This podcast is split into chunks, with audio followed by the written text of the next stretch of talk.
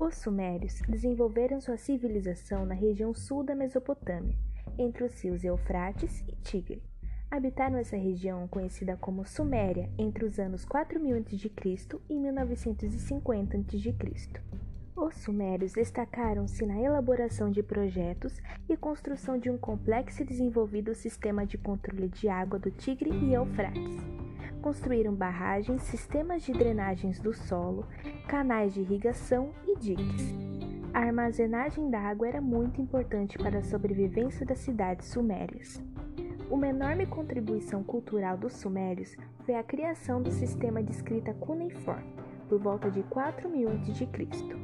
Nesse sistema, os sinais representavam ideias e objetos. Usavam placas de argila onde cunhavam essa escrita.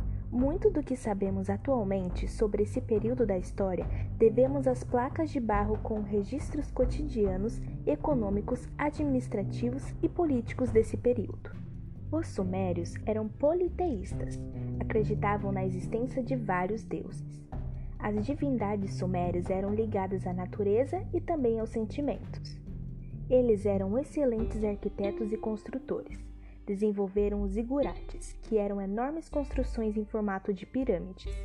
Os zigurates eram usados como locais de armazenagem de grãos e também como templos religiosos. O território sumério foi invadido por volta de 1950 a.C pelos Amoritas e Elamitas, originários da Pérsia. Os Sumérios foram dominados e derrotados por estes povos.